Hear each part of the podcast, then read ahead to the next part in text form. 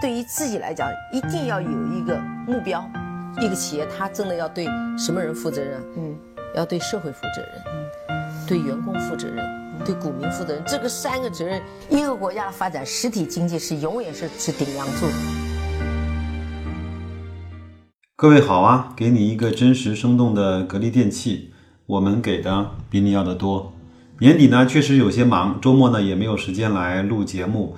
到春节之前呢，我也只能够跟大家保证的是。周周有节目，但是我不能够保证天天有节目。我尽我的呃所能吧，尽可能多给大家去讲一讲、录一录节目哈。前两天有一个在后台的问题啊，让我也是陷入了深思。这位朋友呢叫孤帆远影，你好，谢谢你的回复。我一直收听你的节目，一集都不落。你的语速不急不缓，非常入耳。听你在节目中说过 ETF，但是之前呢没有关注过。很不了解，不知是否方便透露一下您网格交易的 ETF 的代码？很不礼貌，但是为了扳回成本，请谅解。这个呢是我在有一期节目中说我自己的一些投资的。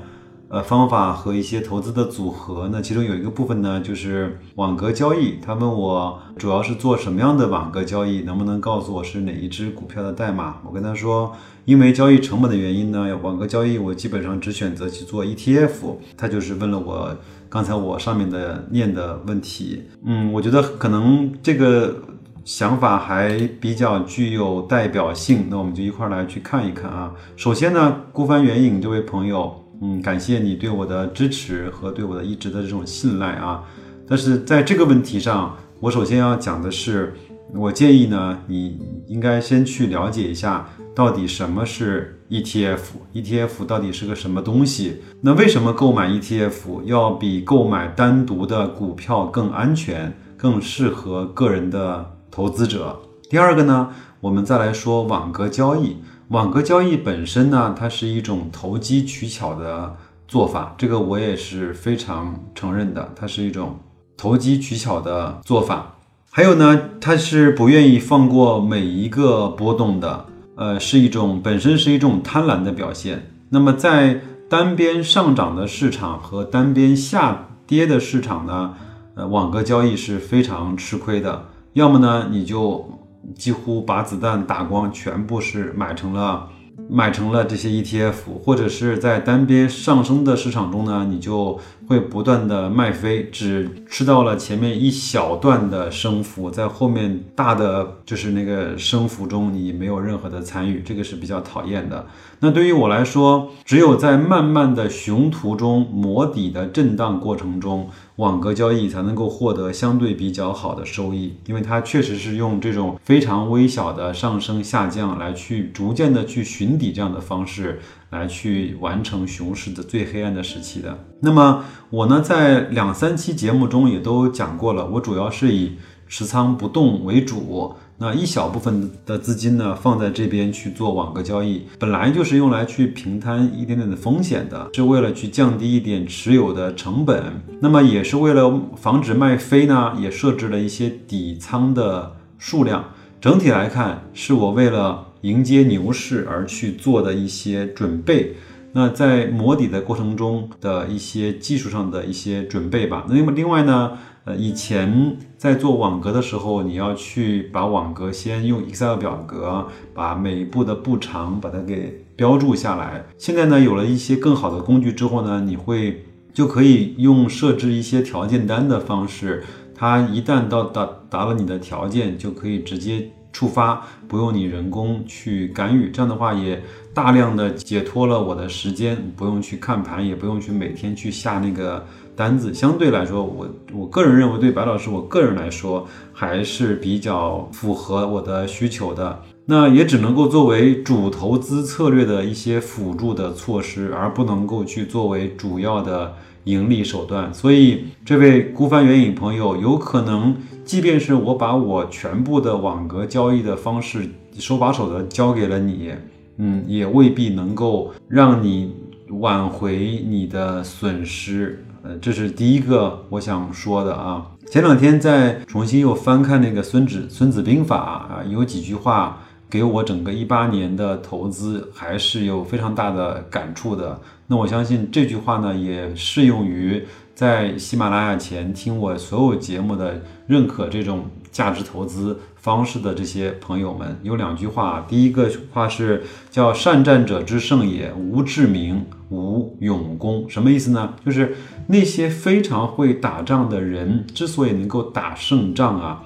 并不是因为他有特别特别聪明，或者是有特别特别勇猛的这些表现，而正是把每一场平淡无奇的仗把它给打赢了，就能够换来一场非常大的战争的胜利。还有一句话叫“善战者不立赫赫之功”，这两句话呢都是出自于《孙子兵法》。什么意思呢？就是能够打仗的人，他不会去立那种非常显赫的功劳，不会去用那个以少胜多，或者说呃以巧嗯就是用兵，或者是打那种惊天大逆转的这种仗。他更多的还是打那种呃歼灭战，然后呢百分之百能赢的这种战争，或者说在很多小的局部战争上获得了胜利，而从来。从而换来了这种整体战役的胜利。我把它翻译成一个呃大白话，就是说，一年五倍的人，我们看到有很多，但是呢，能够坚持五年资产翻一倍的人确实很少。很多人说五年翻一倍，这该有多慢呢？合合下来不就是百分之十五的年化回报吗？那我抓两个涨停板不就搞定了吗？是。有可能我们在大熊在大牛市的那个初期，或者是在最疯狂的时候，有的人确实可以一年赚五倍。但是从长期来看，很少有人五能够保持五年一倍的增长。你算一笔账，五年一倍，那一百万就变成了两百万。那第二个五年呢，两百万就变成了四百万。第三个五年，四百万就变成了八百万。第四个五年。八百万就变成了一千六百万。如果按照这样来看的话，你拿出整个你在人生中二十年的时间去践行一种非常朴素跟非常不起眼的，只有年化百分之十五的收益率，就可以获得从一百万到一千六百万这样的增长。有可能很多人可以通过这样的方式，可以去实现。家庭的财务的非常的好的处置，也可以实现了很多自己人生的目标，家庭的财务上面的指标，可以去做更多自己愿意去花时间去做的事情，对吗？也不会让那个重重的房贷和沉重的生活压力成为，包括养老这些东西成为一个人的呃束缚。所以呢，五年一倍其实是一个非常好的方式。那我们接着再往下来去讲啊，顾范远远这位朋友，如果说我前面讲了这么多，你能够听明白的话，呃，那我就建议你先把我前面提的几个问题先搞清楚，好不好？第一个呢，什么是 ETF？第二个呢，为什么要来去投资 ETF？第三，什么是网格交易？网格交易到底有哪些好处？还有我说的那些坏处，它为什么会有这些？坏处。第三个，最后一个呢？呃，最关键的是，你为什么会亏损？那是你因为当时你选择的标的它已经不好了，还是说整个的大盘都在跌，你也会跟着去下跌？或者是是不是你因为你的钱有用途，呃，有时间的限制，你不能够承受在短期的亏损？还是你根本不知道为什么就？听信了别人的一些话，或者是看了一些所谓的大 V 的文章，就买入了他所讲的标的。由于对公司的不了解，那带来了下跌之后非常的。呃，不舒服。那如果这些问题你都想明白了，我我我我是非常欢迎你在后台再给我留言，我们再一块来去讨论如何能够慢慢的去把你的成本做低，呃，把你的从不盈利做成慢慢的去保平，慢慢的去盈利，好吗？另外一个呢，我劝你把我。接下来要讲的那些话要听清楚，应该说这期节目就是专门针对你的问题去问的，呃，去做的，好吧？因为这段时间大概持续两三天的这种上涨呢，我相信很多人开始蠢蠢欲动了，很多人觉得，哎呦，这波的机会我要去把它给抓住了。那每当有这样的预期的时候，很多人就会被埋你相不相信？很多人是在四十块以上，是在四十五块以上去买的格力电器，甚至有人在五十五块的时候继续的还是去追高格力电器。那这个时候呢，它反倒跌下来之后，它被埋了的时候，他会觉得当时的做法是有问题的。但但是他现在。呃，又不敢去更多的去买入格力电器，这就是很多人在牛市在上涨的过程中会去赔钱的主要的原因。好，那下面这几句话我专门送给你啊。为了扳回成本呢，可能有很多人会去做一些不理智的事情，比如说特别容易听信别人的建议，比如说愿意去投资一些。高风险的标的，比如说甚至用融资上杠杆的方式，比如说非常容易就有了赌徒的心态，希望一把 all in，希望短时间能够去翻本。相信我，这些所有的错误，这些所有的问题，白老师都有切身。的体会和切肤之痛，而且呢，当时的非理智的程度和后期的亏损的金额和比例一定是成正比的。我从来没有告诉过大家，我曾经有一笔投资亏损了百分之八十，在几年来我都连讲出来的勇气都没有。正好呢，现在通过你的问题，我把它讲出来，也能够告诉大家。嗯，不是每个人都在投资的路上会走得一帆风顺的。那这几年，整个我的心理素质也有一些提升，我才敢把它讲出来。记得雪球有本书啊，叫《关灯吃面》，讲的是很多投资者亏损非常惨重的一些投资的经历。每个人都能够写一本自己的关灯吃面史，对吧？如果你想知道白老师真实的掉进去过的坑，那么我建议啊，大家用付费的方式向我提问吧。呃，我相信九块九毛钱一定会让你最爽、最真实、最私密的分享我这些真金白银的亏损经历。我不但会告诉你我踩过的那些雷，啊，我也会告诉你当时为什么会做出这样的错误的判断和决策。我更希望能告诉你的是，如何在我们未来的投资路上会去避免这些雷和坑。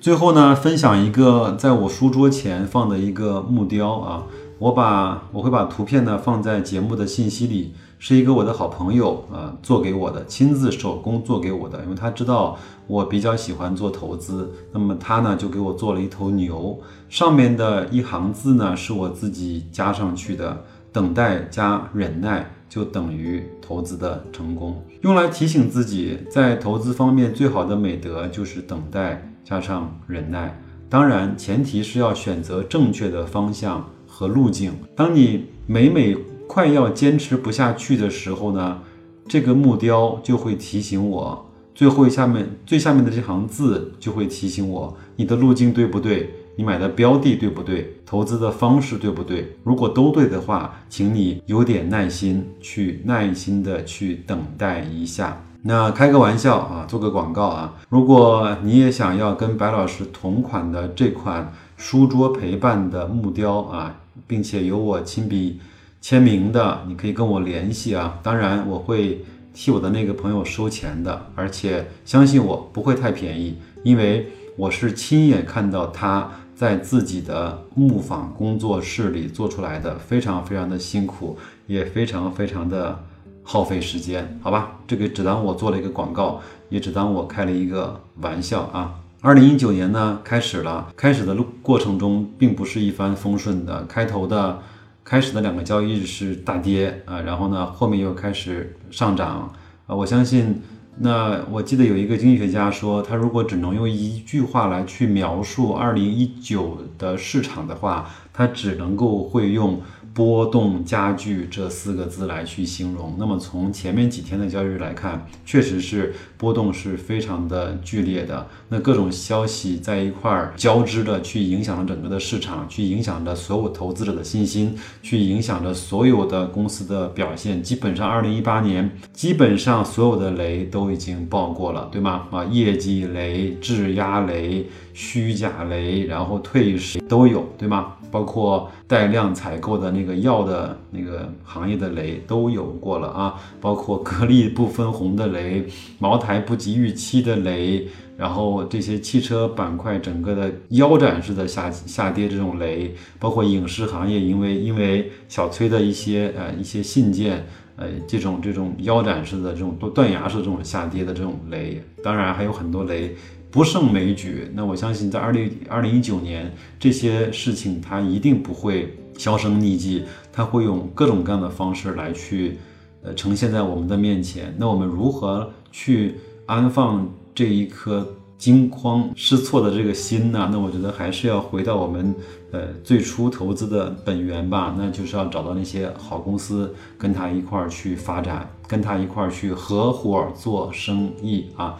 那一九年我会去讲更多的。跟那些好公司为伍，跟那些好生意为伍，去跟那些能够带来我们股息也好、红利也好这些资产的标的为伍的一些投资的心得和投资的案例。那就这样，祝各位投资愉快，再见。